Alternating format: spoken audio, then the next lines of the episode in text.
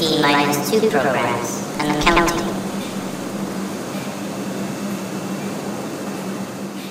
Igualmente nada, con las secciones nuevas y eso por ahí estaría bueno que conduzcamos nosotros. Pero bueno, no sé, digo porque en teoría me tocaría a mí porque viene después del otro, pero no, no da, tipo, o hacemos mitad y mitad, vemos. No, de última lo que podemos hacer es tipo, aparecemos nosotros y decimos, la sección se llama Zarlanga y empiezan a hablar todos. Y nosotros nos quedamos callados la boca y cuando viene nuestro turno hacemos y listo.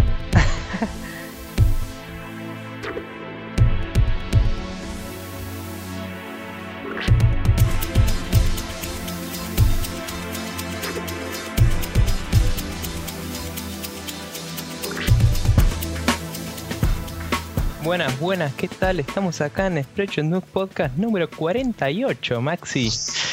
Me, me da un poquito de miedo que el número siga creciendo, los días sigan pasando y se acerca el 5 y, Y el cero, y el 0 y qué pasa ahí. todo se va a la reconcha de la... No, em, como dice mi abuelo, a la pelotita.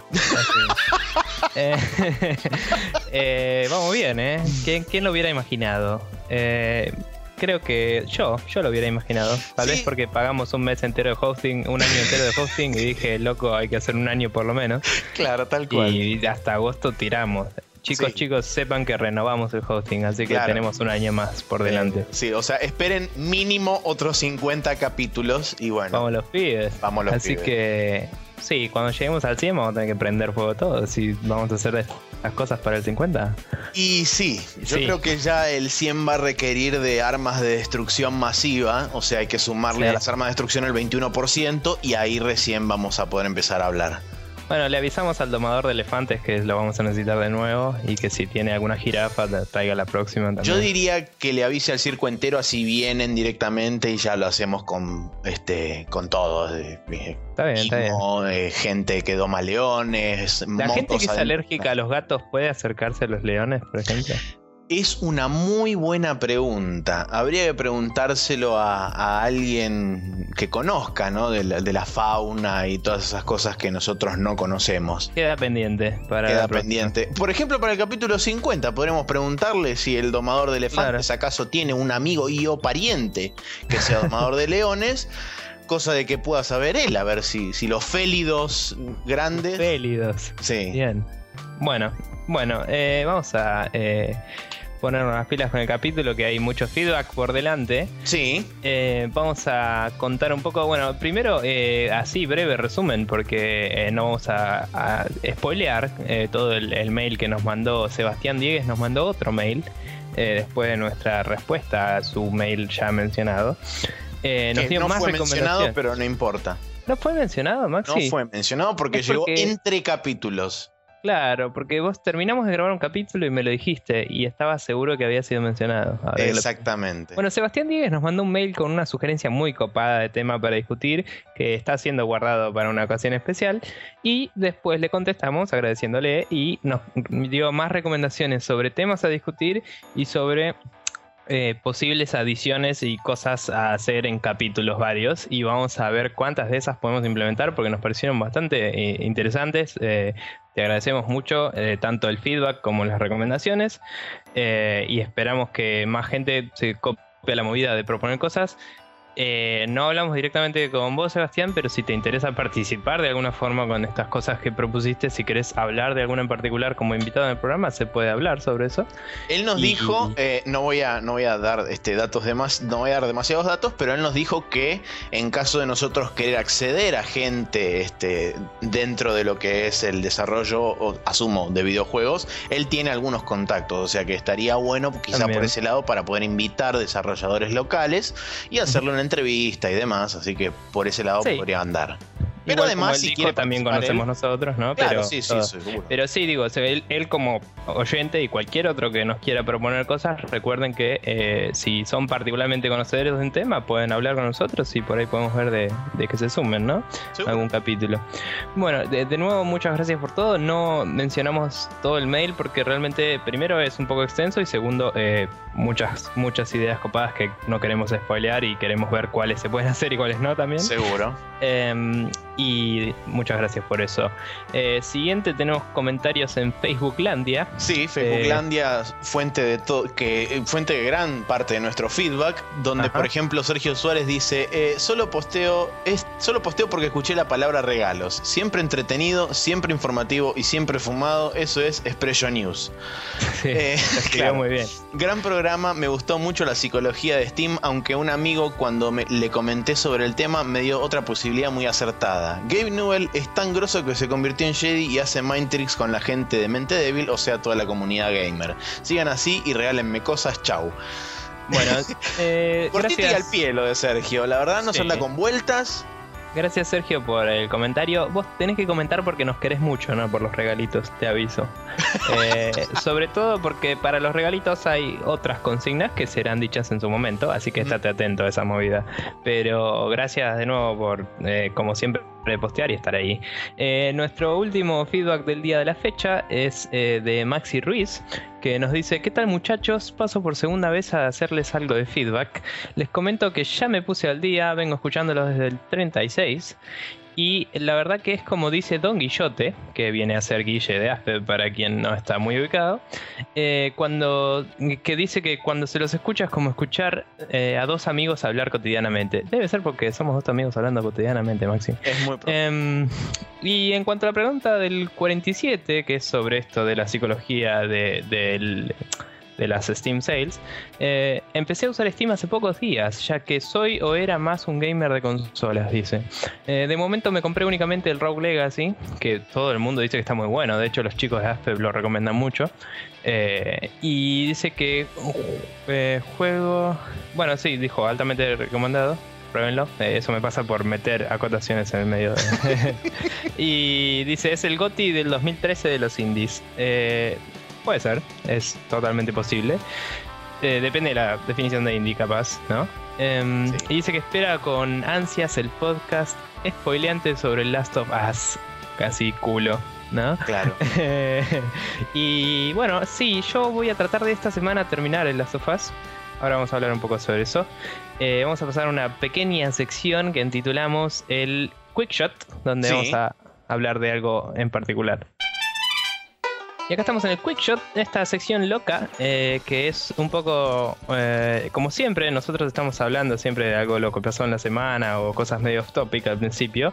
Aunque ya deliramos un poco al principio del capítulo, quizás eh, no hablamos mucho relevante, pero no tanto.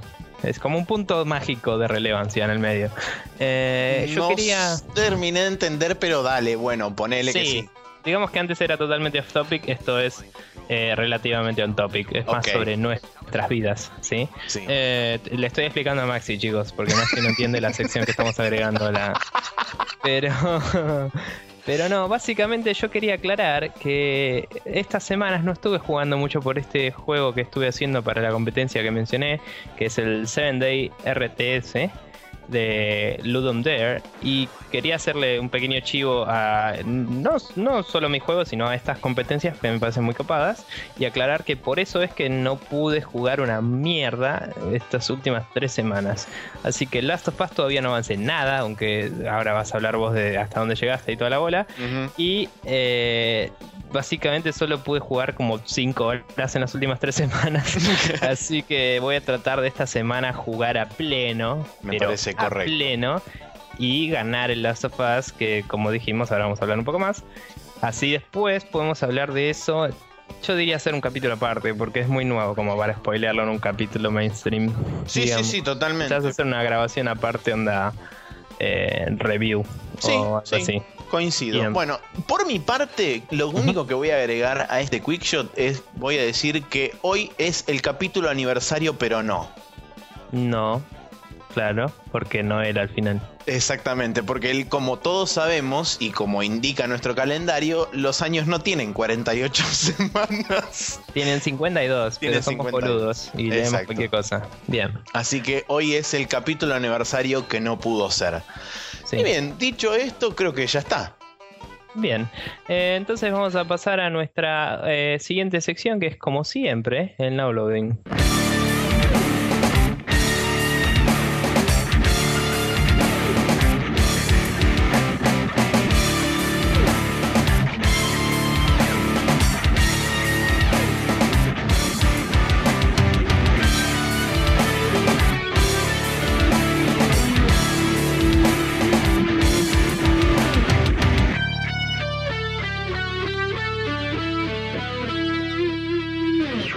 Acá estamos en el Now Loading vamos a hablar de lo que estuvimos jugando esta semana, eh, principalmente vos, pero eh, yo tengo unas cositas también. Así que contame, Maxi, ¿qué estuviste viciando? Bueno, yo la verdad que tampoco estuve, estuve viciando demasiado. No pongo el EVE Online porque a pesar de la noticia que salió hoy de la batalla más grande de la historia del universo conocido dentro de un videojuego y fuera también.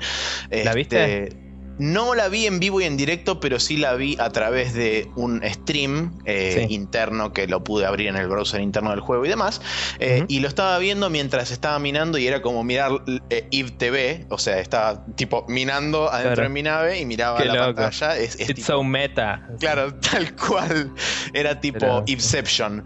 Pero bueno, eh, fuera de lo que fue la batalla en sí loca, a mí no me pasó nada. La vida de un minero, les quiero comentar, chicos, que es muy monótona y aburrida. Es mirar los, las rocas que flotan en el espacio hasta que se deshacen y la computadora de a bordo te dice The asteroid has been depleted. Así que este, esa es la vida del minero. Ahora, pasando a lo que sí estuve jugando esta semana, Mercenary Kings Steam Early Access. Por un lado, estuve avanzando un poco más, pude pasar varias de las misiones que no podía pasar porque como mi cerebro es estúpido, no me fijaba en el control de joy- del joystick de 360 cuando te aparecía al principio que estaba el botón de rol. Y el botón de rol sirve para pasar por varios lugares que no te permiten pasar no corriendo. que no te habías dado cuenta de eso todavía. No, este, pero bueno, porque ya dije, mi cerebro es estúpido y pensaba que este, me agachaba y podía ir tipo. a la- Igual, viste que hay lugares que no puedes acceder todavía. Sí, porque eso seguramente debe tener algún tipo de habilidad loca o algo así para poder acceder. Pero, Sí, sí. digamos, los, los gaps que son de mediana altura, se podría decir, esos se pueden pasar con un rol perfectamente. Así que estuve avanzando bastante, empecé a customizar mi arma, eh, empecé a comprarme algunas skills o mods para poder este, boostear un poco mi, mi personaje y la verdad que tiene, tiene, tiene mucha, mucha pinta el juego, me, me está, me está atrapando.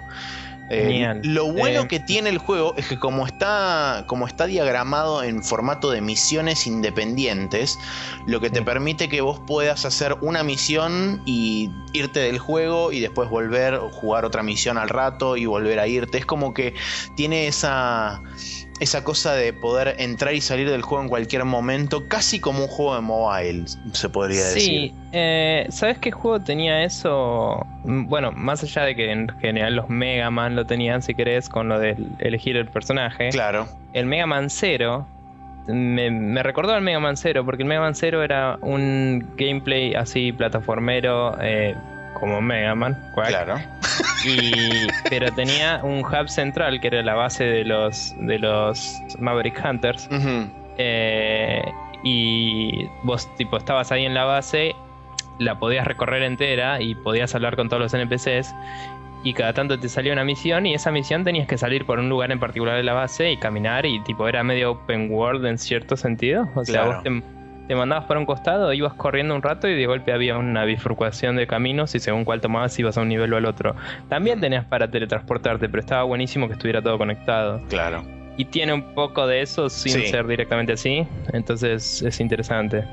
Em, pero bueno, nada, Sí, no, aclaración. eh, sí, eh, bueno, de- del Mercenary Kings eh, no, no tengo mucho más para, para agregar. La verdad que por ahora me viene gustando. Y hago la, la acotación y, y la inclusión de un update que a- apareció en Twitter hace unos 20 minutos. Que a partir de la semana que viene van a habilitar el menú de opciones con la particularidad de lo que van a habilitar va a ser la configuración del teclado y el mapeo de teclas del teclado Ok. Lo cual está relativamente bueno. Ahora estaría bueno que le incluyan también el mapeo de controles del control. Te digo, para el tipo de, de apuntación que tiene, eh, podríamos usar el teclado y a la mierda, la verdad. Sí, sí, realmente sí. Pero bueno. Pero bueno, eh, bien. Interesante. Eh, ¿Sabes si ya tiene andando el multiplayer? el multiplayer creo que estaba andando desde el momento en que lanzaron Sí, ¿no? el, el Early Access. Bueno, no quiero si cagarla y hablar al pedo, pero. Si te parece, lo probamos eh, este, esta semana en algún momento. Sí, me parece, me parece correcto.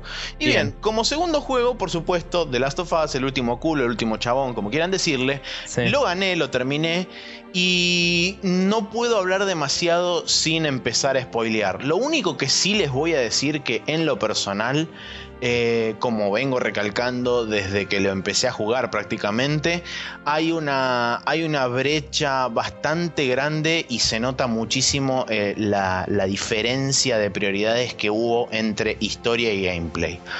O eh, historia y todo lo que envuelve lo que es la historia, o sea, narrativa, performance actoral de los justamente actores, lo que es este setting, ambientes y, y, todo lo que, lo que revuelve alrededor de lo que es la historia historia.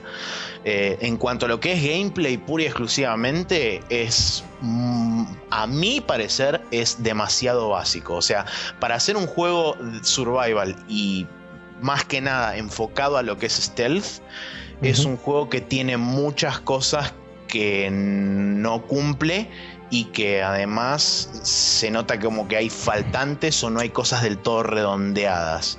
A mí me parece, por la poca, la poca exposición que tuve hasta ahora, digamos, me parece que tiene como un gameplay más streamlined que los survivals que estamos acostumbrados, porque no es un survival horror, sino que es un juego de aventura y acción con mecánica de survival, si querés. Sí. Eh, porque es totalmente lineal, ¿no? O sea, aun, cuando tenés áreas que explorar y eso, estás explorando un área para pasar a la siguiente área. Totalmente y yo no me llegó a pasar porque no me estoy viciando así de loco, pero eh, me dijeron que si das muchísimas vueltas por el área te empiezan a decir tus, tus compañeros, tipo, eh, vení por acá, tipo, todo el tiempo. Eh, no es que te lo dicen todo el tiempo, pero cuanto más tiempo tardas en un área en avanzar, es como y sí, te lo van a repetir. Exactamente, el loop se vuelve cada vez más, más corto, el, lapso de tiempo en que te lo repiten. me, pasó en dos o tres lugares nada más, de que me lo repitieran una o dos veces.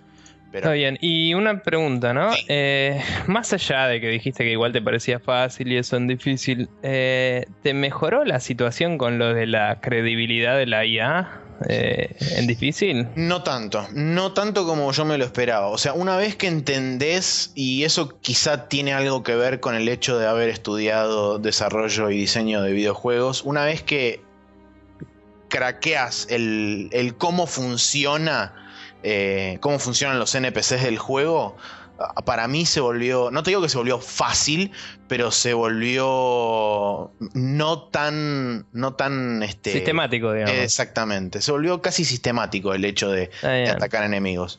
No, igual decía más bien lo, lo, de que te spoteen a vos antes, que yo te decía, en difícil te spotean a vos antes que a tus, que se te crucen tus compañeros. Entonces a mí no me sacaba tanto. El tema, el tema principal siempre radica sobre lo mismo. Todos tus compañeros son invisibles ante el enemigo. Lo sé, pero como te decía, yo el único lugar donde me jodió realmente, en lo poco que jugué, es en un lugar que era totalmente oscuro y pasa corriendo y se escucha el eco zarpado de que está corriendo cuando estoy tratando de hacer silencio, ¿viste? Claro, sí, bueno, también me ha pasado de que en, momentos estaba escondido y yo me muevo de escondite y atrás, atrás mío vienen corriendo los companions o el companion y tipo justo pasa un clicker caminando y se lo topan al clicker y pegan media vuelta y se van corriendo para otro lado y el clicker, ah, la, la, la, la, yo estoy tirando eco, claro. Es tipo, man, dale. Eh, bueno, no sé, yo insisto en que es una decisión de diseño. Hay mucha gente tirando mucha mierda con eso. Te puede sacar zarpado del juego, pero no es un error eso, es una decisión de diseño clara. más vale, más vale. Porque todo bien, pero hay gente, ay no, pero hoy en día con el hardware se puede, qué sé yo, es tipo, eh, se puede, pero sale muchísima guita. O sea, Punto. No, hay gente que está opinando diciendo tipo como si fuera lo más fácil de la tierra. Es tipo, macho, no, cuesta un huevo hacer eso. Mira, yo no suelo Yo banco la decisión como decisión. Eh, que te guste o no es un tema aparte. Sí, no, más vale. Yo no suelo hacer este tipo de cosas, pero quiero redireccionar a la gente. Primero y principal, eh, idealmente tendrían que haber terminado el juego para verlo, pero voy a dejar el link y lo voy a volver a recomendar en el Special Move, el Zero Punctuation de The Last of Us, porque creo que si bien el chabón es muy de buscarle la quinta pata al gato y es muy de, criticar bastante más duro que el resto y suele, suele ser muy cínico con sus críticas, creo que en el The Last of Us está mucho más, eh, o sea, está criticando mucho más genuinamente y desde un punto de vista por ahí un poco más objetivo de lo que hace normalmente, que el chabón le ataca la yugular al juego y lo hace mierda. Este, pero, pero la verdad que recomiendo ver eso porque el chabón tira un par de, un par de verdades que son tipo, sí, y son cosas que no podés no ver. Y bueno, pero bueno, veré, yo trataré de terminar esta semana a ver qué podemos hacer al respecto. Me parece correcto. Bueno, adelante, señor. Sí, yo tengo dos juegos eh, que jugué poquito, pero tengo dos.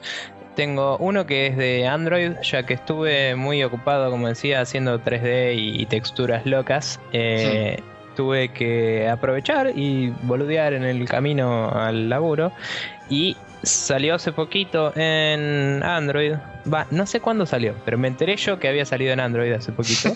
claro. El, el, Deep Dungeons of Doom, que es un juego que estaba exclusivamente novia y iba a salir eventualmente en Android.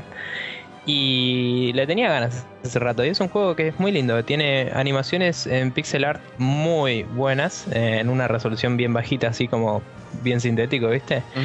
Y tenés un Crusader, una maga y un, y un Rogue. Y tenés que ir por calabozos que son como torres, pero en vez de subir, bajás, digamos, son como eh, calabozos fundos de la muerte. Deep Dungeons of Doom. Y. Mm, Básicamente van apareciendo bichos, un bicho en cada piso y vos les peleas. Y para pelear usas una especie de forma medio rítmica, ¿no? De que peleas, tenés un cooldown. Cuando el cooldown termina, si le pegas justo en ese momento, le pega con bonus. Y si le pegas justo cuando te va a pegar, le hace un counter. Y si le pegas eh, después de haber defendido, perdón, si, le pegas antes de que te pegue, es como un parry. Si le pegas justo después de que defender, que también tenés que defender timeando eh, le haces un counter. Cuando defendés, defendés todo, no importa qué tan fuerte es el ataque del enemigo. Mm. Eh, pero tenés que tenerla muy clara y hay enemigos muy rápidos, ¿viste? Claro. Y, nada, y está bueno porque es, es, gratis el juego, claro, pero no tiene ads, o sea, es freemium. Vos puedes comprar ítems veces, pero es gratis el juego. Ok. Puedes jugarlo totalmente gratis, eh, no necesitas comprar nada para jugar el juego. Y ganarlo. Sí tiene niveles extras si pagás, eh, o sea, te da un, te da un set de niveles y tenés niveles extras si pagas. Claro. Y después tenés ítems boludos de resurrección y eso que, nada, si sos hardcore y lo jugás bien, deberías no morirte, digamos. Eh, si te morís, puedes empezar de nuevo el dungeon, no es que perdiste todo el juego. Así que no pasa nada. Lo que sí, perdés los ítems cuando te morís. Entonces tenés que volver a conseguirlos. Uh, paja. Pero cuando conseguiste más de un ítem, puedes guardarlos en un stash y si se, te morís y perdés un ítem, puedes después elegir otro del stash. Eh, ah. eh, o sea, tiene algunas cosas que decís, bueno, esta es medio para sacarme plata, pero nunca te parece injusto, digamos. Eh, y está, está bueno, es, es, un buen juego. Y como te dije, las animaciones solas ya te regarpan, viste, cuando un juego está lindo, hecho. claro, sí, sí, entiendo lo, jugás y por lo menos pasas el rato, que eso ya está, está muy bueno. Eh, es gratis en Android, creo que está disponible en iOS. Eh, estoy casi seguro de que sí, porque lo veo anotado y seguramente eso significa que me fijé cuando estaba en duda. y bueno, obviamente como dije está novia, pero creo que en Argentina debe haber como uno o dos locos con novia nada más. Em, y después pude probar finalmente el Shadowrun Returns, que solo jugué una hora y pico, digamos. Eh, esto me llevó hasta cierto punto en la historia que ya como tuve el llamado a la aventura, si querés. Eh, y veo que el juego va muy lineal. Eh, por ahí cuando ves un juego isométrico RPG esperas algo más tipo Fallout, de estás acá en el mundo, haz lo que quieras. Pero este tiene una historia muy marcada y me parece que está hecho a propósito para que la narración sea bien sólida, ¿no? Lo que noto es que por ahí muchas de las cosas que me dijeron hasta ahora no tienen en cuenta mi clase. Y hoy hablaba de eso con un amigo que sabe de rol y todo, y es cierto que Shadowrun no tiene clases en realidad, tiene habilidades que vos podés distribuir como quieras y vos armar de la clase. Entonces es probable que eso no influya mucho, influya más mi raza y alguna otra cosa, ¿viste? Ok. Eh, pero bueno, nada, decidí hacerme un chabón, eh, bueno, no sé si sabe la gente, pero Shadowrun es cyberpunk con eh, fantasía encima, así medio loco. Y decidí hacerme un chabón que sea tipo eh, hacker y tengo y tenga habilidad de pistola y nada más. Tipo, el resto voy a hacerle todo de carisma y eso. Y ver qué pasa. Porque quiero ver si puedo no ser mago para nada y pasar el juego. Eh, vamos a ver qué pasa con eso. Me gustó muchísimo, a pesar de esto que digo de que parece medio limitado. Está muy bien presentado, muy bien la narrativa, los, los personajes muy bien escritos.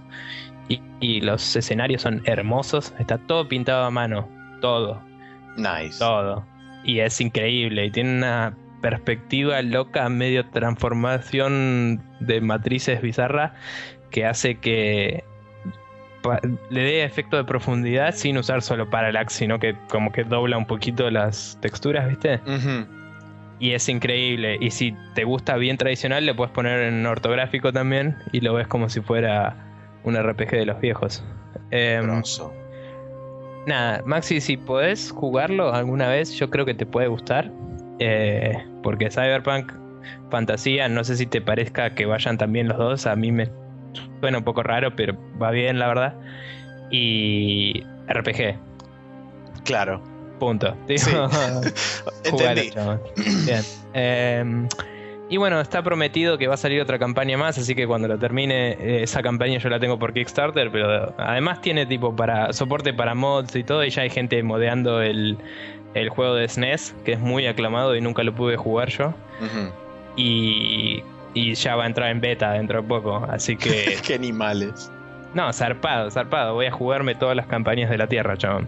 Está muy bien. Eh, o lo voy a colgar como, soy, como hago con todo porque soy un gil. Pero voy a tratar de jugarlo porque me está gustando mucho. Y algo que me olvidé decir es que el sistema de combate por ahí está simplificado con respecto al de papel y lápiz, según me dijo mi amigo, pero me pareció ultra sólido y tiene todo el sentido del mundo porque es un sistema que está, eh, o sea, Shadowrun como sistema de RPG Está está recontraprobado. hace casi 30 años. Lo están actualizando todo el tiempo. Por eso. Eso. Eh, inclusive vas a un bar en un momento y te cruzas con un fantasma, así. Mm, Porque como es medio fantasía, es fantasma, ¿no? claro. Y hablas con el fantasma y es el creador del juego. Dice, me acuerdo de hace 30 años cuando me vaqueaste. Así, si vos, si vos pagaste el Kickstarter, te aparece el chabón. Y te, eh, y te explica que tipo el chabón había querido hacer un juego de Cyberpunk y le ganó otro que es el que hizo el Cyberpunk. Eh, tipo el juego de papel y lápiz Cyberpunk. Y, y por eso decidió hacer uno que mezclara con fantasía. Y acá está todo. Y tipo, y, y ahora terminé en un bar acá. Tipo. Onda. Y mu- nada, muy, muy loco. Y te cuenta así un par de boludeces y te regala un par de ítems boludos, tipo por, por ser backer. Pero sí, nada, la verdad, muy, muy lindo. Y tiene guiños al de Super Nintendo, que como dije, no lo jugué, pero conozco un poco de la historia. Y aparece el personaje principal. eh, en unas formas que hacen guiños a ese juego. Y es una obra de amor. Y estoy muy, muy conforme con la guita que puse en el Kickstarter. Así que, bien. Correcto. Eso. Genial. Bueno, em, seguramente hablaré más de eso en otros capítulos y sobre la- el éxito en Kickstarter de esta campaña en particular también. Y ahora, si te parece, vamos a cambiar de tema y vamos al Rapid Fire.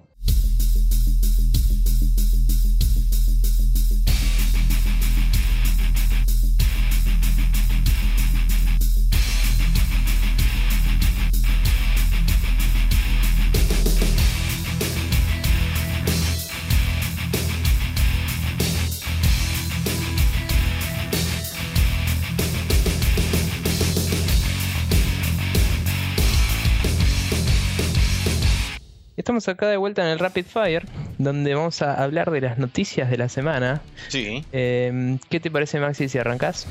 Me parece que es lo que voy a hacer. Como primera Sí. noticia tenemos que Valve podría enfrentar un juicio en Alemania por la falta de una política de reventa en Steam. Vale aclarar que hace cuestión de un año más o menos, en Alemania justamente, una asociación de protección al consumidor había, eh, había iniciado acciones legales contra Valve y había llegado a elevarse hasta creo que era la Corte Suprema o algo así de Alemania, donde dictaron que los bienes digitales no tienen diferencia con los bienes físicos, con lo cual dichos bienes deberían tener la misma posibilidad o las mismas propiedades que los bienes físicos, lo cual convierte a los juegos en un, este, en un posible este, bien de reventa. Por esta misma razón, Valve podría enfrentar juicio en Alemania. Creo que si no me equivoco, estaría de empezar, estaría empezando en septiembre. Sí, eh, siempre que se hacen ese tipo de leyes, obviamente se da un tiempo para. sí, para ver si lo pueden implementar. Para hacer la implementación, claro, o, cancelar todo servicio y decir chúpenla, que también se puede.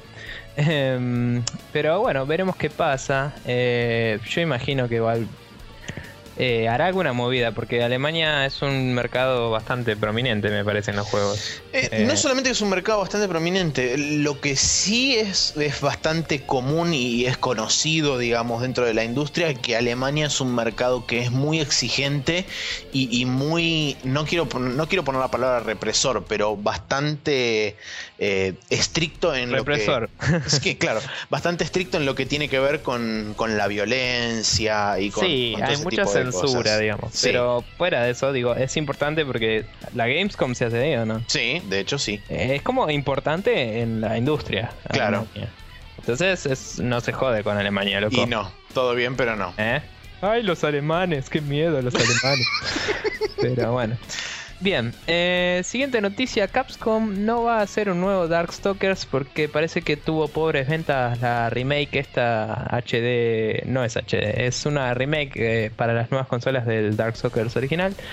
Eh, esta venía con los achievements locos esos y los desafíos que aparecían en los costados de la pantalla. Sí, que la pantalla era 4.3 y en los costados tenías esos cosas que iban haciendo pop-up de tipo te parecía un desafío como pegar un combo de tantos seguidos y tenía unas cosas interesantes, la verdad. Sí, creo que se usó en otro más. Según lo que tengo entendido y dicho por gente que, digamos, es entendida en el mundo de los fighting games y demás, eh, aparentemente el port no era de lo mejor, sino que era un, port bastante directo y era bastante pobre el, el, port, dicho así mal y pronto.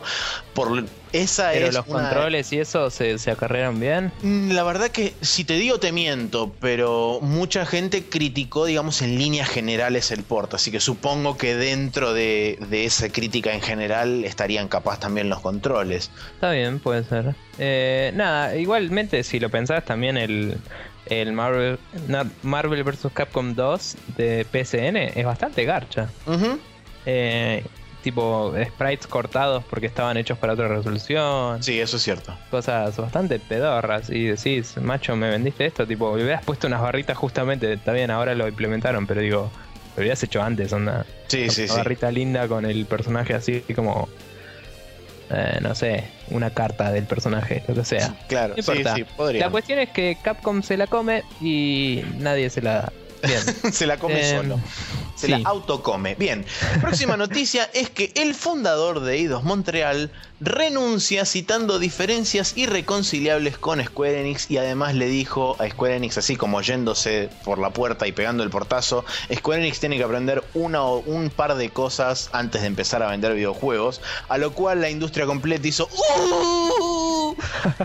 y bueno, Sí, es, es, un toque. Bueno, nosotros varias veces hablamos, ¿no? De que Square Enix es como, eh, es re caro y qué sé yo, y bla. Pero la verdad es que la parte de Eidos es la que viene pisteando como un campeón, digamos. Eh, recordemos, Eidos Montreal, creador de Deus Ex Human Revolution, ¿no? Sí. Eh, uno de los grandes juegos del 2010. Sí, digo todo Eidos igual, ¿no? Porque Tomb Raider también, eh, aunque lo consideren un fracaso, entre comillas, tipo, Eso es tuvo Enix, halago por todos lados. Y ahora eh, los que hicieron el, el coso están haciendo el Thief. Y parece que viene bien, vamos a ver qué pasa con eso. otra de las cosas que dijo este chabón justamente antes de irse fue que los rumores del development hell del Thief fueron así como brutalmente exagerados por todo el mundo. Así que bueno, habrá que ver qué pasa cuando el juego termine saliendo y vamos a ver qué pasa con Eidos Montreal, porque ahora se fue, digamos, el fundador y la cabeza de Eidos Montreal. Así que Dios sabe solamente quién corno irá a parar a ese lugar. Está bien, vamos a ver qué pasa. Pero bueno, nada, espero que Eidos siga haciendo lo que hace y que Square Enix se ponga media pila, básicamente. Sí, coinciden. Bueno, pasando a la siguiente noticia, Microsoft eh, confirma que la Xbox One ten- eh, contará con self-publishing. Esto se había rumoreado eh, cuando empezaron a hacer el volantazo loco de, de, de RMs y cosas, y de a poco se fueron confirmando los rumores de las distintas cosas que se hablaron, ¿no? Y bueno, básicamente hubo como un anuncio así eh, oficial aparentemente. Sí. Eh, que hay gente que eh, igual criticó que no se anunció para 360 también, ¿no? Eso es lo que hablábamos ayer. Sí, de hecho, y lo quiero poner en calidad de rumor no confirmado, a pesar de que leí algo hoy al pasar, aparentemente para Xbox 360 estaría confirmado que llega a partir de agosto, o sea, a partir de la semana que viene, o está dicho, de hecho, de esta semana. Eh, con lo cual significaría que tarde pero seguro llega el self-publishing también a Xbox 360. Pero de vuelta, tómenlo con pinzas porque es una noticia que leí así al pasar, realmente no la leí en profundidad. Así que puede ser que sí, como puede ser que no, como puede ser que sea un rumor más de los 7 mil millones que dan vuelta en esta industria todos los días. Está bien, bueno, veremos qué pasa. Próxima noticia, el Satellite Rain, del cual sigo pensando que me recuerda el video de YouTube Chocolate Rain. El juego inspirado en Syndicate Wars llega a su funding goal en Kickstarter y de hecho ya va por el cuarto stretch goal al momento de grabar este programa, lo cual significa que viva eh, el... De hecho, terminó ayer, si no me equivoco, así que terminó por ahí. terminó entonces de haber terminado en el cuarto stretch goal y capaz que un poquito más. Sí. Eh, ahora de última confirmo en breve, pero hay varios videos que muestran la tech del juego y la verdad tiene toda la pinta de la tierra. Lo único que sí puede ser, puede llegar a ser medio vendehumo, porque un, como todos saben, ¿no? Están los famosos videos de Target Render, ¿no? Sí. Y básicamente los tipos mostraron, podemos hacer esto, pero después depende de una buena distribución de la plata que todos los niveles puedan tener la misma producción, obviamente. Más vale. Además hay que tener en cuenta algo. Si bien este, la calidad visual es muy linda y muy qué sé yo, hay que tener en cuenta que si bien hoy en día se puede llegar a denominar que Unity es una herramienta profesional, estamos hablando de Unity.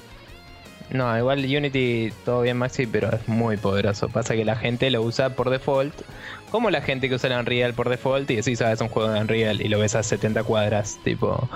Y después viene un chabón y te pone todo shaders custom en un juego de Unreal y no te la querés ni a palos, ¿viste? Sí, eso también es cierto. Pero bueno, qué sé yo. Igual nada, eh, 461 mil pounds de los 350 mil que buscaban. Eh, eso es platita, bastante. Y es como un montón de dólares. Sí, y vamos a ver qué pasa con todo eso. Eh, el juego tiene pinta, como decíamos, la, la parte técnica. Chusmé en los videos que hay por ahí dando vueltas porque mostraron uno de reflexión en tiempo real de cosas eh, animadas. Tipo, mostraron como una pantalla de video en una pared Sí. y un mapa lluvioso y veías la pared reflejada en el piso con el video reproduciendo. Oh. Y, y en la parte más mojada estaba como re nítida la imagen y en la parte que estaba medio como húmeda la veías toda fumada, todo en tiempo real. Y es tipo, holy fuck, onda. Claro, caramba. Y, y el chabón decía, ah, sí, lo estoy corriendo en un i5 eh, con una placa a 560 Ti y 4 GB, y no, 8 o 4 GB de RAM, no me acuerdo. O sea, es mi máquina básicamente. Y era como, wow, onda. Increíble. Claro, sí. Se comprende. Bien. Eh, con 40 frames decía el chabón. Así.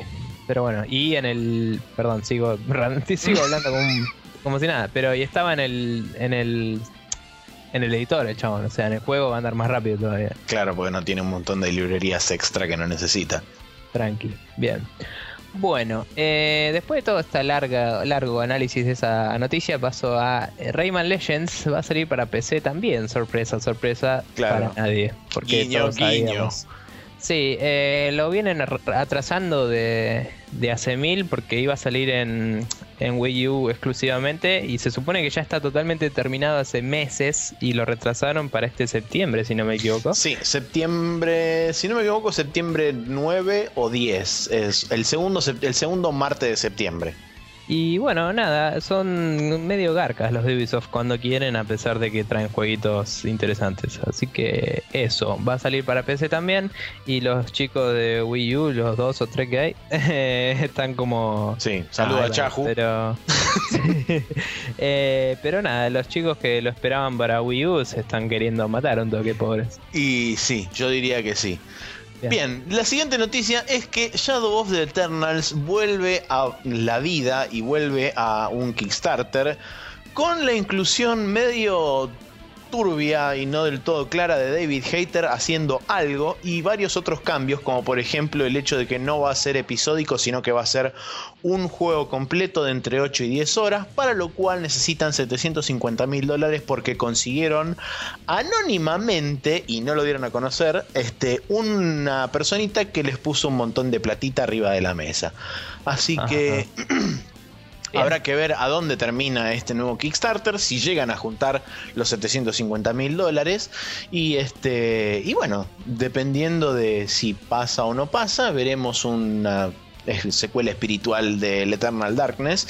Que dicho sea de paso, y haciendo una especie de segue medio loco, que no está incluido dentro de esta noticia, pero Nintendo acaba de poner un trademark para eh, el Eternal Darkness, así que aparentemente se podría venir el Eternal Darkness en versión digital al Virtual Shop de Wii U. Eh, sí, esos son los, los rumores, digamos, que andan circulando. Eh, algo que me enteré yo por ver el video del coso del Shadow of the Eternals nuevo eh, fue que David Hater había estado en el, en el Eternal Darkness, parece. Pero mira vos. personajes. Y eso haría que tenga sentido. Que eso haría que tenga sentido de repente todo, pero sí. Sí, Em, una lástima que justamente el trademark de, Eternal Darkness lo mantiene Nintendo, porque si no podrían haberlo hecho. Estos muchachos ahora que son dueños de sí mismos, básicamente. Sí. Hicieron el viejo truco de, che, me voy a otra empresa. Y cuando la empresa en la que estaban se estaba fundiendo, de tipo, che, voy a comprar mi vieja empresa. de golpe son como la misma gente con otra situación económica. No sé cómo funciona eso. Sí, agujeros legales em, everywhere, pero bueno. Sí, pero bueno, nada, medio turbio lo de volver a Kickstarter. Seguramente un día hablemos sobre eso. Sí. Copado que hayan tenido una fuente externa de plata igual para, para padear eso, digamos. Y están pidiendo menos plata por un producto, entre comillas, más completo, ¿no? Eh, episódicamente por ahí llegan al mismo juego, pero digo, eh, está bueno que hayan cambiado el formato porque vieron que a la gente, la gente le gustaría un juego entero. Sí. Bla. Veremos. Eh, bien, siguiente noticia. Eh, Active Blizzard, como dice acá, eh, compra su independencia de Vivendi por la módica suma de 8.200 millones de dólares. Un vuelto. Em, sí. ¿Qué onda? Yo, una pregunta, ¿no? Porque Activision era de Vivendi. La cosa es así. Pero. Blizzard en una época. Blizzard no era de Vivendi. La cosa es así, Blizzard en una época era una empresa independiente, todos felices, la la la la, buscamos un publisher y publicamos juegos. Vino Activision y dijo, ustedes hacen mucha plata, ustedes van a pertenecer a mi este, cuerpo. Entonces lo absorbió y se le formó una especie de tumor a Activision que fue Blizzard. Y después... era como una alianza loca eso, porque no se lo compró directamente. Claro, es como son este, compañeros en el crimen, por decirlo de alguna forma.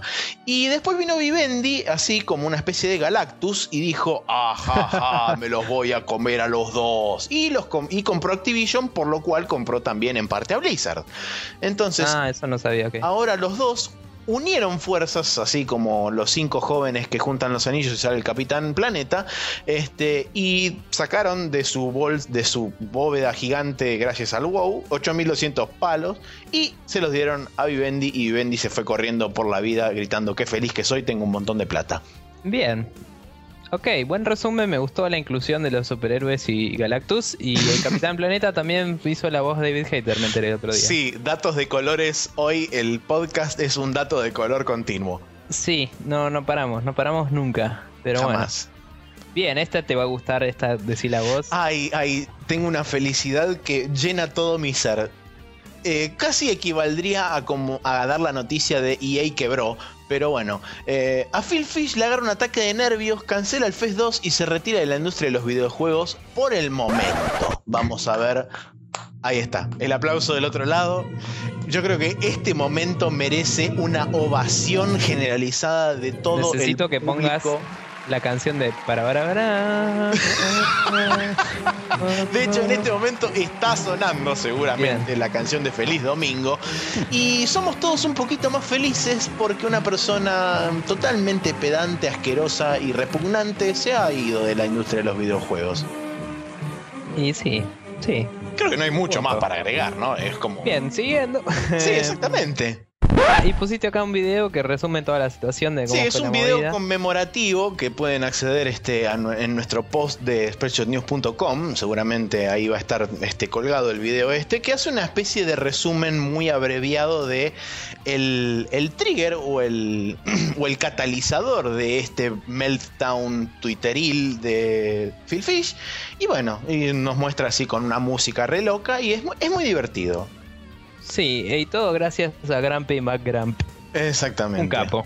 Eh, que para que sepan es un reportero de juegos medio así que está todo el tiempo basureando gente. Sí. Eh, bien, vamos a pasar rápidamente el calendario donde contamos que el domingo 4 de agosto sale el Pikmin 3 para Wii U. Qué loco un domingo, ¿no? Eh, el martes 6 de agosto sale el Dragon's Crown para Play 3 y Play Vita y el Tales of Cilia para Play 3 también. Exactamente. Eh, eso es todo lo que tenemos anotado para la semana que viene, así que punto. Y vamos a pasar directo a la main quest del día de la fecha.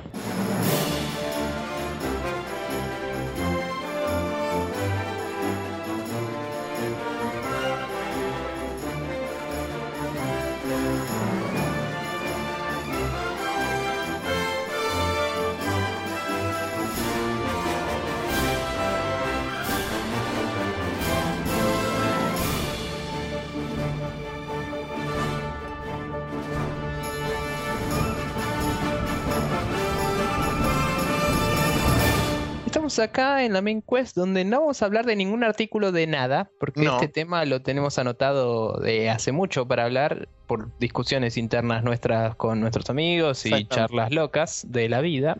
Y vamos a hablar un poco sobre la duración de los juegos eh, en cuanto a cantidad de horas. Sí. Explícitamente así y eh, como elemento de medición, ¿no? De cuánto saca uno de un juego. Primero que nada, eh, uno puede siempre argumentar que un juego vale más o menos según que le La interesa, duración. ¿no? O sea, la duración es un- uno de tantos elementos, ¿no? Sí, es uno, Hay o sea, se, podría que- decir que es uno de los factores que a uno lo influyen en determinar si un juego vale la pena comprárselo a X cantidad de plata. Sí, hay gente que lo determina casi como la cuestión la norma. principal. O sea, algo que no le gusta pero dura 8000 horas le parece mejor valor por un full price que jugarse un Call of Duty que dura 5, ponele. Y Sí. por ahí el chabón se caga de risa todo el, todo el camino, digamos. Em, pero bueno, nada, la, la- la duración va por muchos lados, ¿no? Tenés la duración de la historia, que es, para la gente que le gusta la historia, es algo bastante importante. Por supuesto. Eh, la duración del gameplay en sí, porque por ahí la historia dura 5 horas, pero tenés muchas cosas para hacer y todo eso. Y la posibilidad de rejugar, ¿no? Te- tenemos muchos factores. Entonces vamos a hablar un poco de, primero, de cuánto durarían las cosas según género, ¿no? Sí, hay eh, como una especie de regla tácita impuesta en la industria que determina de cierta forma, por supuesto por comparación, no es que hay un- una especie de biblia de los videojuegos donde está determinado artículo, número, la la la. No, no, no. ¿Construirás un videojuego que? Claro. Este, no, lo que, lo que digo es que muchas veces es como que determinados géneros tienen especificados por ahí un mínimo y un máximo dentro de lo que es este, su duración. O sea, por Sí. ejemplo, hoy en día se sabe que cualquier FPS militar, la campaña en sí no dura más de 5 horas. Sí, Eh, eh, sin embargo, esos tienen un enfoque muy fuerte en el multiplayer, ¿no? Claro. Em, pero digamos, cuando salió el primer juego que duraba solo 5 horas la campaña, la gente se puso medio del orto.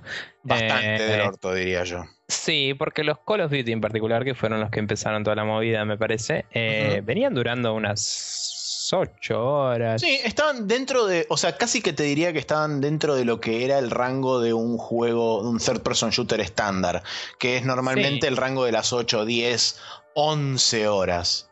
Sí, pasa que, bueno, el Call of Duty, en, particularmente en el 4, tuvo como un shift muy importante al multiplayer en cuanto a, a dónde uno iba a invertir sus horas y una cantidad de producción ya en el single player que era ridícula y hacerla de más duración era como romperse el bolsillo, ¿no? Sí. siendo eh, Activision y teniendo toda la papota. Entonces, nada, es como que tenés esos juegos que por un lado eh, duran poco, después tenés, como decías, los third person shooters, duran entre 9, 10, 12 horas con toda la furia. Eh, después tenés los juegos que son un poco más de exploración y eso, por ahí llegan más a las 20, las action adventures, digamos. Sí. Eh, que, que no necesariamente son third person shooter, ¿no? Pero digo, qué sé yo, el, el Enslaved creo que me duró 16 horas. eh, juegos así. Y bueno, el, Last of Us todo el mundo dice que ronda las 20, las 18, 20 horas. Sí, de hecho yo Em, tardé unas 20 horas en pasarlo, así que... Sí. Eh, después, ¿qué, te- qué sé yo? Tenés eh, los RPGs japoneses, por ejemplo. eh, si los jugás solo la historia, duran alrededor de 30 y pico, 40 horas. Sí, suelen Eh, estar dentro de lo que sería, o sea, dentro de lo que es el, el mundo RPG está la clara distinción entre RPGs orientales y occidentales.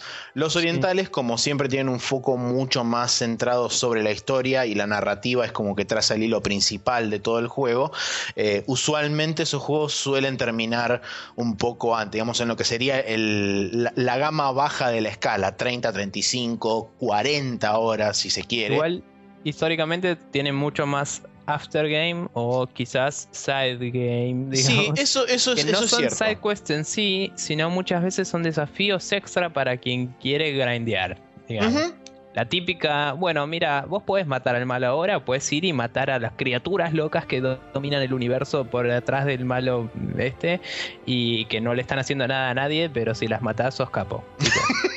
y te dan una espada de la concha de la lora. Y vos decís, bueno, y vas y tipo matás a todos los bichos. Sí, o si querés encontrar el summon de la mierda mística que hace Sí. 300 mil millones de daño con 27 mil NPCs que aparecen y tiran rayos fotónicos desde el ojete. eh, es tipo. eh, sí, anda para Rayos allá. fotónicos de los GT fue bueno. Eh, pero bueno, nada, esas son formas quizás de relleno que eh, es debatible si son eh, buenas o no. Eh, si están muy bien integradas en la historia, yo diría que casi siempre son buenas. Eh. Después tenés casos como Final Fantasy XIII, eh, que, que es como la línea recta más hermosa de la Tierra y de golpe es un círculo gigante de grinding. Claro. y después está el final y el final. Y sí, y, y nunca lo terminé porque llegué a ese círculo gigante y fue como, fuck you, I'm not gonna grind this shit. Y mm, nada, es como, hay, hay muchas mecánicas, ¿no? Después tenés juegos, qué sé yo, el... el Curiosamente estamos medio como metiéndonos en el próximo tema de discusión que es la, son Sí. las formas de extender el gameplay. Sí, vamos con eso porque ya no, no sigue, no sirve seguir enumerando, ¿no? Eh, tenemos muchas formas, obviamente, de, de- de la extensión de gameplay. Tenemos las más honestas, si querés, que son eh, hacer tipo eh, cosas metidas en la historia que en general son en forma de collectibles y, y cosas que vas encontrando por ahí que te cuentan eh, parte del background de los personajes. Sí. A veces tenés alguna mm, un objetivo secundario en tu quest principal, digamos, cuando es un juego muy lineal, nunca se llega a hacer una side quest en sí, que lo tenemos como punto aparte, pero la side quest también, ¿no? Ejemplo, sí, Em, bueno, ejemplo de, de eso que decís vos sería, por ejemplo, los audiologs en el Bioshock. Es un, claro ejemplo de una forma en- de extender un poco el gameplay, haciéndote, haciéndote desviar de lo que sería el camino eh, lógico de continuación de la historia y este. En buscando, este, descubriendo o investigando ciertas partes del escenario y que son, no digo formas de perder el tiempo, pero sí este tiempo que no estás gastando en avanzar la historia, sino que estás eh, justamente haciendo una bifurcación de la historia para buscar datos extra, que Sí. justamente la recompensa es encontrar ese dato extra. Los audiologs en particular me tienen un poco las pelotas llenas a mí, porque me parece que a mí me gusta que todo tenga sentido, ¿no? Eh, si tu historia es ridícula, no me importa, porque, o sea, es más fácil que tenga sentido algo así. Pero cuando ves que un audiolog, los del Bioshock están muy bien hechos, quiero aclarar, pero cuando ves que un audiolog es tipo, eh, no sé, estoy haciendo un audiolog, uy, hay un bicho enfrente mío, me voy a morir. Es tipo, nadie graba cuando hay un bicho enfrente tuyo y te vas a morir, ¿me entendés? es tipo, eh, de última, sé que el chabón no sé, si estás en el Dead Space, por ejemplo, todo el tiempo es tipo, oh, estoy acá investigando tal cosa, oh, salió un bicho, ah, pum, todo el tiempo. Y es como, ¿por qué no haces que el chabón esté ya corriendo, escapando por su vida y le diga a la computadora que grabe y el chabón grite, tipo, están persiguiéndome, ah, no sé, mételo bien en la historia, ¿no? Pero bueno, eso fue una aclaración aparte. No, pero está bien porque también, digamos, entra dentro de lo que es extender el gameplay. Y este, justamente ahora leyendo lo que, lo que anotamos esto de extender el gameplay antes y ahora. Eh, tiene que ver también un poco el tema de hacer la diferenciación porque antes el extender el gameplay se hacía por el solo hecho de que uno gastara más plata en justamente los arcades. O sea, eh, tenía un fin netamente económico el hecho de, extender el gameplay. ¿Por qué? Porque hacía que uno gastara más fichitas. Sí, también tenías la movida de... Eh, había de todo, ¿no? Porque eh, a nivel crudo y, original es eso. Es tipo, vos tenés una cantidad de vidas, después una cantidad de continuos. Los continuos salían moneditas. Cuando se portearon a consolas, los continuos eran medio gratis, pero te daban siempre una cantidad fija, como, bueno, esta es la cantidad que tenés que usar máximo. Sí. Eh, algunas cosas se desbloqueaban solo si las hacías con cierta cantidad de vidas, lo que sea. Te daban rejugabilidad. Pero también tenía como objetivo, hasta cierto punto, retenerte en ese juego para que cuando saliera la secuela que tardaba un tiempo en salir, porque hoy en día sacan los juegos como mm, con una máquina de hacer chorizo, pero en esa época había que hacerlos bastante de cero cada uno, ¿no? Sí. Y está bien, el Final Fantasy 1 y el 2 salieron en dos años de diferencia zarpada, o sea, uno y el otro el año siguiente. Pero había gente que jugaba solo al Final Fantasy todo el año. Y cuando lo terminaba, de golpe sabía que salía el 2. Es tipo, holy shit, onda increíble. Sí, sí, eso es cierto. Y, y, ahora vos jugás un Assassin's Creed y te lo comes crudo y sabes que vienen 50 más. En contraposición, claro, bueno, hoy en día también, a mí el ejemplo que por ejemplo se me vino a la cabeza, que por más que vos no lo, no lo hayas sufrido, me acordé de cuando vos comentaste en el Tomb Raider que fue tipo, ah, ok, ahora viene el final del juego, y de repente te dilataron el final del juego con una sección de gameplay que tranquilamente podría no haber estado, que vos no la sufriste particularmente pero que sabías que era relleno. Sí, sí, eso me pasó en pocos juegos, saberlo y que no me moleste. Es como la gran ver la serie de Naruto, ¿no? Es tipo, podría estar leyendo el manga y pasarla mucho mejor. Sí. Pero bueno. Eh, nada, la verdad que eh, se nota muchísimo en juegos como el Tomb Raider. Eh, también en las boludeces de levelear y eso en, le dan un poco de eso de que te pida que grindes un poco más, ¿no? Sí. Eh, todo el RPGismo es como, uy, mira, tenemos mecánicas de evolución de personaje. Y es tipo, sí, pero si no las metes bien no tienen sentido. Es una forma, creo que es una forma eh. bastante común hoy en día de extender el gameplay. O sea, el hecho de decir elementos RPG significa te meto 10 horas más de gameplay porque sí. Sí, eh, pero bueno, digamos que ¿Cuándo, un juego tiene la duración justa, no? Vamos a plantear esa pregunta. Eh, para mí, tiene la duración justa cuando yo me siento satisfecho, básicamente. Es una respuesta muy pelotuda, ¿no? Pero vos y es demasiado amplia también. Jugás el bastión. ¿Cuánto dura el bastión? ¿Seis horas y media? No tengo la más puta idea porque disfruté cada segundo, boludo. Eh, ¿Ves? no te importa. Y no es tan largo. Y encima da para rejugarlo el bastión porque sí, no porque sea, uy, no puedes trabar todo de una. Es tipo, sí, tiene un par de finales, pero ese no es el incentivo. El incentivo es que vos, sabés que lo jugás de nuevo y haces una cosa, un toque distinto y el chabón lo va a narrar distinto. Y ese es un incentivo para jugarlo de nuevo. Y la cantidad de tiempo que lo jugás tiene eh, tipo, vos sentís que ganaste todo lo que pagaste, ¿me entendés? Claro. Eh, yo con lo poco que jugué el Shadowrun, ya me siento que lo que yo pagué tuvo sentido. Está bien, es otra cosa porque, como siempre digo, Kickstarter es invertir, no es comprar, ¿no? Claro. Entonces, ver que el juego está hecho ya es como una satisfacción en sí mismo para mí. Totalmente. Igual, algo que noté en el Shadowrun, que es lo que decía de que lo siento medio lineal, Si fuera más como el Fallout, sería, bueno, tenés que ver a tal persona, investigas un poco y sabes que está en tal lugar, y después ves cómo ir a ese lugar. Así Claro. funciona el Fallout. En este es, investigas un poco, cuando investigaste todos los elementos que hay que investigar, te aparece un siguiente ítem de misión y te dice habla con tal persona. Y es como, ok, podés no hacerlo tan en mi cara, es un RPG, ¿me entendés? O sea, yo puedo dejarme llevar un poco. Claro.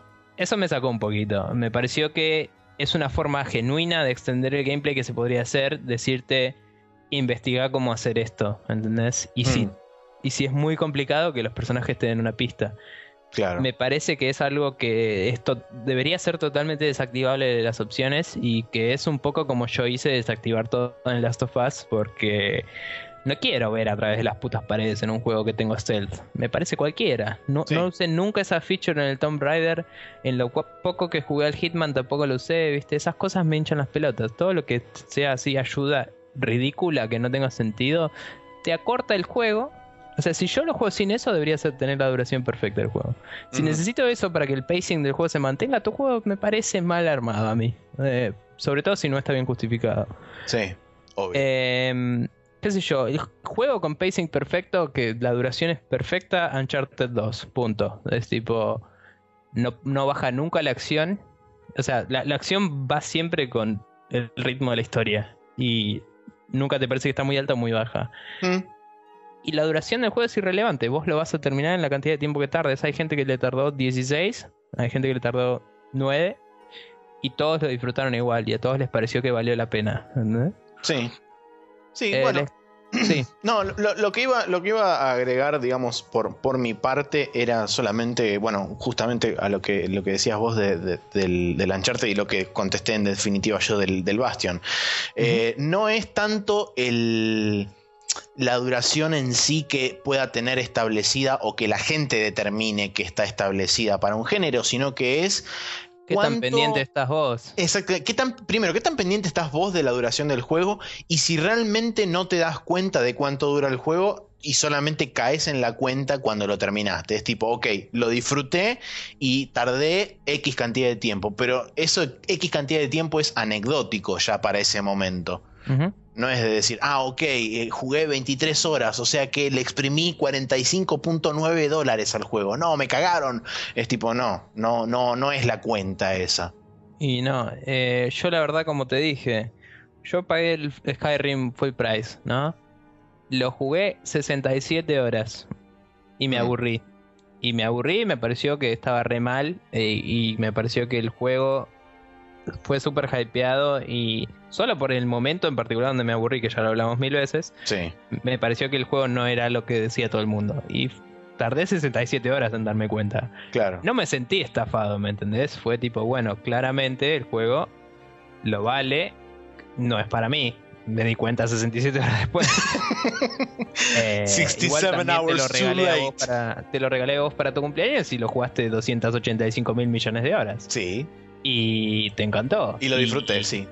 Y igual creo que reconociste el mismo problema que yo en esa puta misión de mierda. pero- Totalmente, estoy totalmente de acuerdo. Pasa que este, Bueno, para mí eh, no fue una barrera irremontable. Fue tipo No, decir, ok, esto está acá, me trepo o voy por el costado y vamos para adelante. Pasa que tiene el síndrome del Fallout 3, digamos, de esos juegos son side quests. Tipo, Sí.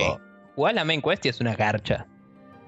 Punto. Eh, no está tan mala Skyrim, pero decís, las misiones más flojas son las de la main quest, porque tienen 80.000 escritores escribiendo un montón de historias distintas.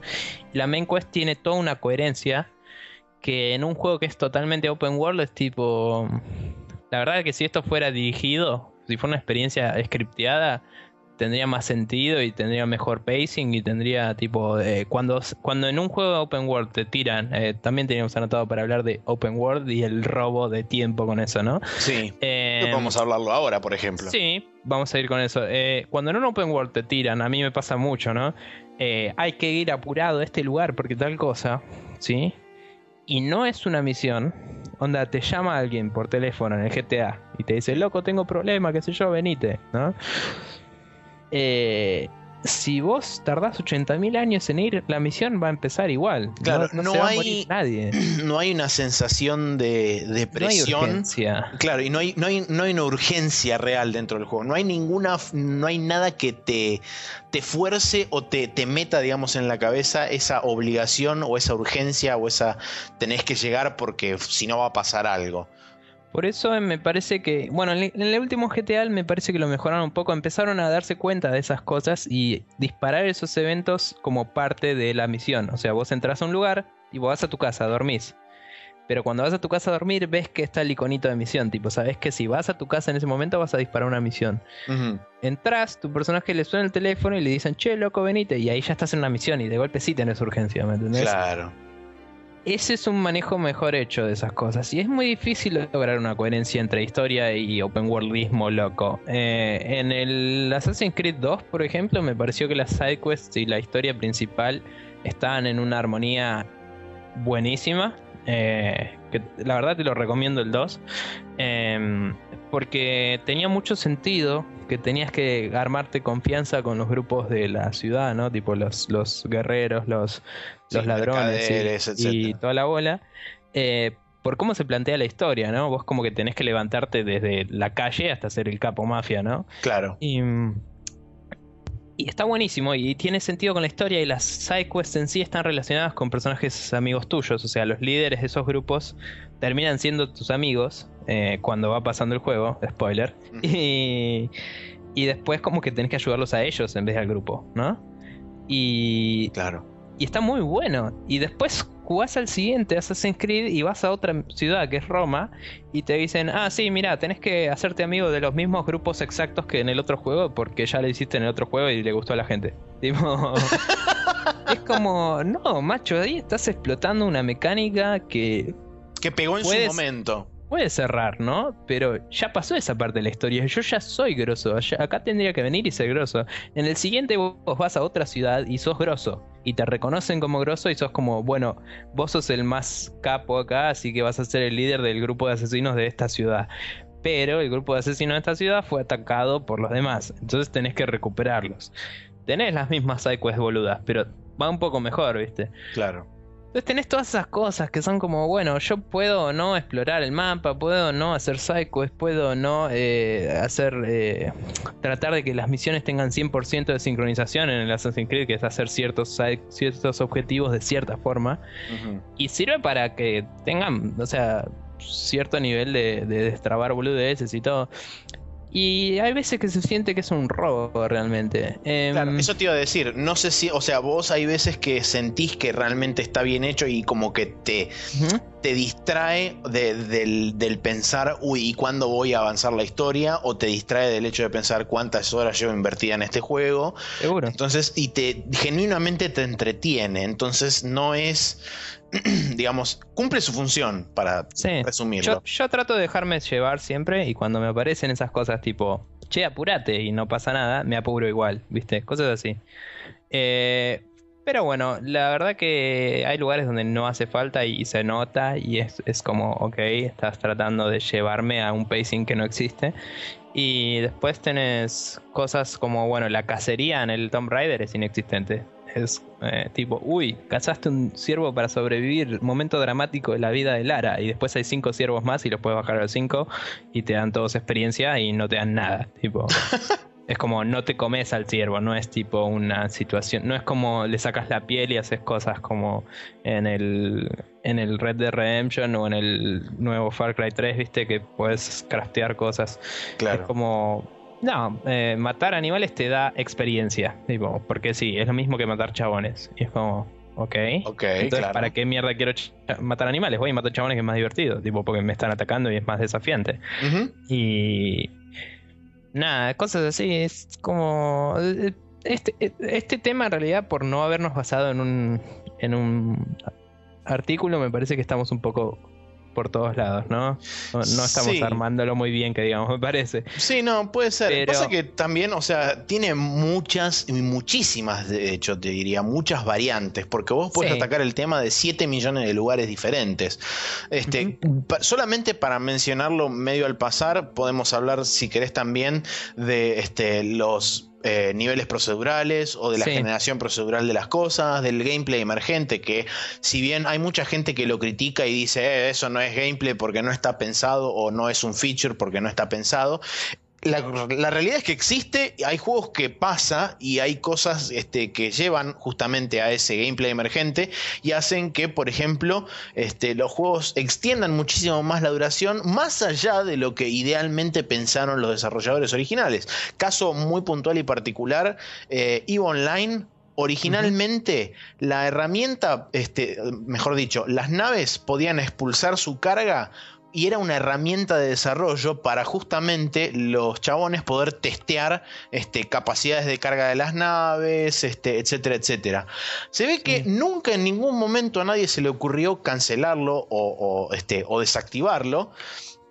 Y lo que terminó pasando fue que eso quedó y en el juego, este, digamos, en el juego final, la gente empezó a expulsar su, carga, sobre todo en la minería, y después había otro chabón que la venía a buscar con un carguero y se la llevaba a una estación. Y entonces fue tipo, chabón, ¿Cómo no pensamos esto antes? Es 10 veces más divertido de lo que nosotros habíamos pensado originalmente para la minería.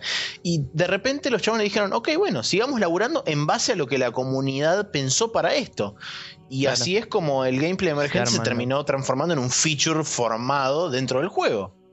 Sí, eh, bueno, después tenés el caso famosísimo del Minecraft, ¿no? La gente jugando a construir cosas y nada más. Entonces el chabón empezó a agregarle un montón de features para construcción, digamos. Después tenés eh, a, lo que es niveles procedurales que mencionaste al pasar. Tenemos una increíble cantidad de roguelikes saliendo últimamente. Sí. Eh, y de juegos plataformeros también que tienen niveles generados en, así súper random.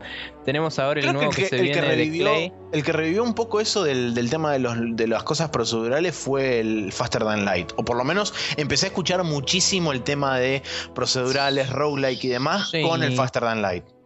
Yo el primer, sí, eh, el Faster Than Light movió mucha, mucha de esa movida eh, y se hizo muchos fanáticos me parece y fue un gran exponente. Eh, uno que me parece que trajo al también, no sé si vendió tanto, ¿no? Pero por calidad gráfica y por el, el encare que le puso, no es tan procedural, pero sí tipo roguelike. El juego este del Legend of Grimrock. Sí. Eh, que es todo un calabozo primera persona old school, eh, empezó a darle ese, ese tipo de, de jugar sin saber qué pasa. Tipo, estás en un calabozo, descifra todo, así. Y, y después tenemos, bueno, en las consolas el Demon Souls, este tipo de juegos que empezaron a darse cuenta que si le sacás eh, todas las ayudas estúpidas que tiene el juego, se puede volver a descubrir las cosas, ¿no? Y eso es lo que hablábamos antes de cómo era antes y cómo es ahora, porque antes no solo era extender el gameplay por eso, era además, eh, eh, como te decía, para esperar la secuela siguiente, lo que sea. Y era, eh, los juegos tenían que acaparar tu atención para que cuando fuera un amigo a tu casa vos estés jugando ese juego y compré ese juego. Exacto. Entonces ese juego tenía que ser un juego que te dure. Porque no, no era solo recomendar, era tipo, uy, alguien tiene que estar jugando en la cara de otra persona, ¿viste? Y, entonces eran difíciles, eran interesantes, eran eh, tenían un montón de secretos y cosas y, formas de pasarlos que te mandaban en una, en una revista y se convertía en un rumor, ¿viste? Y tenía como ese metajuego de, social de, ir descubriendo las cosas. Y descubrir las cosas es una de las formas más copadas que puedes tener de manejar el tiempo en el juego. Es como cuando un juego te tira todo en la cara, que dure 8000 horas no sirve para nada. Es una verga. Sí, pero tampoco sirve la contraparte. De cada 10 eh, horas darte algo. Es, tipo, tenés que manejar. Hay un timing. No digo darte cosas, digo de información, ¿no? si te da todo en tu cara eh, y dura mucho, porque hay juegos que se jactan de la cantidad de tiempo de juego. Eh, es ridículo. O sea, yo un Uncharted que dure 30 horas no lo jugaría, pero ni a palos. ¿Me entendés? Ni a palos. ¿Por qué? Porque yo te quiero mucho, pero no puedes hacer un, gameplay que se sostenga de ese gameplay, no se sostiene 30 horas. No. Se sostiene exactamente la cantidad de horas que dura el 2. Así. Esa. Sea la, hora, sea la cantidad de horas que sean. Sí, para cada uno. O sea, ese tiempo es perfecto. El chabón lo tiene remedido. Eh, y nada, y es juegos, como te decía, bueno, el, le funciona muy bien al Tomb Raider el, gameplay. La historia no tiene nada que ver con eso. Eh, o sea, es ridícula la duración de eso. Eh, nada, quizás para concluir, ¿no? Yo en particular le estoy empezando a dar más prioridad a juegos quizás tácticos que, que, me hagan pensar más, que tengan combate por turnos. Estoy probando un poco más porque es algo que tenía muy poco explorado. Y eso en general te da mucha más rejugabilidad, mucho más si perdés es tu culpa, entonces lo pensás mucho, ¿viste? Sí. Y, y mucho más eh, interés en optimizar las cosas, que hace que justamente el juego en sí eh, gane una duración hasta donde vos querés, ¿no? Porque yo puedo querer pasar la misión o querer hacer la mierda la misión, y eso depende de mí. Totalmente. Y, y es increíble. Entonces eh, este tipo de juegos en particular, tácticos, estrategia, eh, eh, RPG también, me parece que son los que si querés sacarle jugo a tu plata y te gusta pensar en el combate, me parece que es la posta. Después tenés juegos que duran poco, eh, querés jugar un ratito, jugás un juego de peleas, jugás un par de peleas, jugás un juego de mobile, como el que decía, Deep Dungeons of Doom. Hotline Miami, por ejemplo. Hotline Miami, súper acelerado, relimado. El, el FTL puedes jugarlo una hora y tener un, gameplay entero, un, game, un playthrough entero, una hora y media, ponele. Eh, son eh, todo depende de tus gustos, todo depende de qué buscas, pero eh, la gente que le da importancia a las horas está mal. Tiene que darle importancia a lo que vale su tiempo y lo que le gusta y sacar la relación más copada entre las dos cosas. Sí, totalmente. Creo que la, conclusión fue acertada, no tengo nada más para agregar, así que este. Sí, creo que fue mucho más acertada que toda la discusión entera que se fue la mierda. Em, trataremos de. Teníamos planteados puntos que fuimos tocando, ¿no? A lo largo de la discusión, pero por ahí no teníamos bien planteado cómo conectarlos, lo cual no fue muy buena idea. Y esperamos que eh, individualmente les hayan parecido interesantes. Eh, como siempre, y como dijimos al principio, nos pueden recomendar más temas. Nosotros tenemos anotados muchos más, pero nos pareció que este estaba bueno discutir y somos boludos y no lo preparamos mejor. Eh, vamos a ver qué pasa el capítulo que viene. Ahora vamos a pasar a nuestra última sección del día de la fecha, que es el Special Move.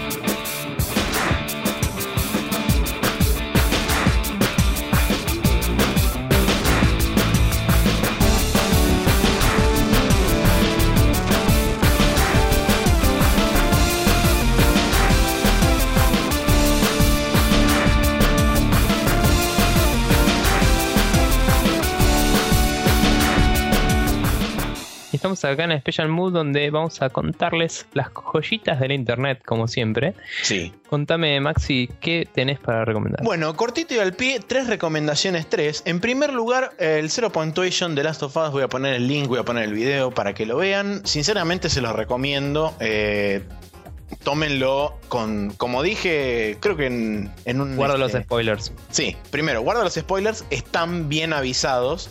Idealmente estaría bueno que lo vieran después de haber terminado el juego, eh, mm. pero se, digamos, aclara bien cuándo va a hablar sobre el final. Así que tranquilos, no es que el chabón dice, ah, porque el final, bla, bla, bla, y te caga el final. No.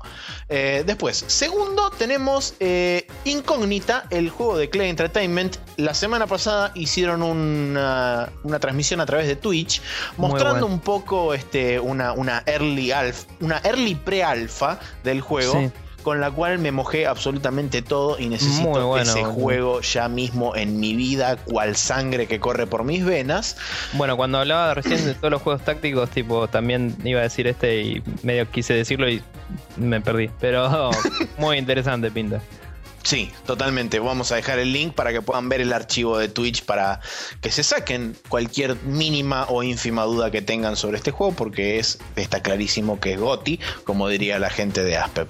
Y por último, tenemos eh, la cuota de raciocinio, de ciencia, de pensamiento, de proyección. Hace mucho que no hay de esto, ¿eh? Sí, hace mucho que no había de esto. ¿Por qué? Porque viene el negro más copado de la astronomía, Neil deGrasse Tyson, y eh, va a ser la remake en el eh, que va a salir a partir del año que viene de la serie de Carl Sagan Cosmos, con por supuesto todos los hallazgos este, que tienen que ver con la astronomía y demás, hasta el día de la fecha. Eh, con lo cual a mí me tiene súper excitado y el tráiler es como dijeron en uno de los comentarios de YouTube, es Neil deGrasse Tyson viene a salvar el universo, más o menos. Eso, eso es lo que parece el tráiler, es genial. Habrá que chusmear entonces. Así que bueno, esas fueron mis tres recomendaciones. Bueno, yo para no perder el hilo de varios capítulos recomendando Kickstarters, eh, voy a recomendar uno nuevo que salió, que es de la gente de eh, el estudio que hizo el juego este, loco. El coso de Pen and Paper que no me sale Sí, ahora el Pen and Paper completo. Eh, Knights que of Pen and Paper. juego- Que es un juego que el, el Pen and Paper, sí, Knights of Pen and Paper, tiene un set de personajes sentados en una mesa jugando rol. O sea, es un metajuego, ¿no? Claro. que estás como jugador que juega rol. Ahora, hicieron otro juego ahora que están haciendo un Kickstarter que saldría el año que viene. Que también tiene este tema de metajuego que es, es, es la mejor propuesta de la Tierra directamente. y es hacer un, es un juego en el que controlás a una productora que hace series de tipo Super Sentai. ¿Qué es Super Sentai? Es Power Rangers, así. Ahí está, listo. Y es como. No, no, What? no, ya está. Es No digas como- más nada. Listo. Acabas de vender la vida. Es increíble, chabón. Es, es, es, es la gloria. Chroma Squad se llama el juego. Pixel art de la puta madre, increíble. Y va a salir para PC, Mac y creo que Linux también. Vean el Kickstarter y vuélense la cabeza porque es el sueño del pibe. Así. Eh, bueno, eh, vamos a terminar rápidamente con nuestros chivos sociales que nos Sí. fuimos a la mierda. Em, ¿Cómo no? Diga ¿Los digo nomás. yo? Ah, bueno, los digo yo. Este, para contactarse con nosotros, como lo hizo, lo hizo toda la gente bonita del principio del programa, pueden hacerlo a través de contact.spreadshotnews.com en nuestro sitio de Facebook, en facebook.com barra spreadshotnews, o pueden entrar a nuestro sitio oficial, que es spreadshotnews.com o .com.ar. Si no, pueden seguirnos a través de Twitter en arroba spreadshotnews y o seguir a nuestra cuenta hermana que es Guy Bruce Rule, donde nosotros publicamos todas las ofertas que hay dentro del mundo PC por menos de 20 dólares, como tal indica este, la regla de Guybrush. Si no, este, pueden suscribirse a iTunes, a nuestro feed de iTunes, donde automáticamente todos los jueves el podcast aparece y ustedes se lo bajan a sus dispositivos manzanátiles, como hemos, como hemos este, dicho en varias ocasiones. Para aquellos que no tienen dispositivos manzanátiles, se lo pueden bajar a través del feed de la página que es sprechonews.com barra podcast y también está nuestro benemérito aunque este, un poco pachucho, canal de YouTube donde algún día aparecerá algún video que es eh, youtube.com barra spreadshotnews. Bien, eh, nuevamente muchas gracias a los chicos que nos contactaron. Nuevamente perdón por la desorganización del tema principal. Este capítulo divagamos un, buen- un montón, creo que es porque estoy un poco quemado de tanto modelo 3D y toda la bola. Eh, eh, pero también nos divertimos chicos y espero que, que les haya gustado. Eh, se viene el capítulo 50, se viene. Sorpresas. nosotros lo tenemos todo preparado casi. Sí, Eh, yo diría que estamos a un 80%. Sí, y, y se viene con todo. Eh, así que si todo sale bien y la vida es feliz, eh, los tendrán en un par de semanitas, gente. Así Sí. que quédense con nosotros. El 49 va a estar tan bueno como pueda estar y el 50 va a romper todo el universo. Sí. Así que nos vemos la semana que viene. Eh, caramba, qué, qué posición comprometedora porque después de semejante anuncio yo acá no tengo absolutamente nada que hacer, así que con su permiso me llaman desde el sótano.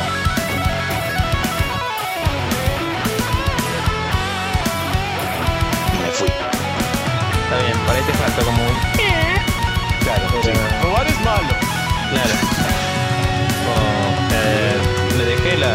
el saludo en el auto. Tuc, tuc, tuc. Pero sí. Esa salida de los Simpsons son geniales. Sí, boludo. La mejor era cuando decía, "Ah, sí, lo dejé en la habitación y subía la escalera y veía Sí. que caía por atrás. caía por atrás con el tubo así, "Ah", y se subía el auto y se iba. Sí, sí, sí. Esas Increíble. cosas que tenían eran geniales. Me olvidé de decir al principio y decir algo así como y después de esta presentación con los 17 minutos de eh, Kindergarten of Eden de Iron Butterfly solo para ver si te sentías presionado y la ponía. Pero no sé. Gracias por no haberlo hecho.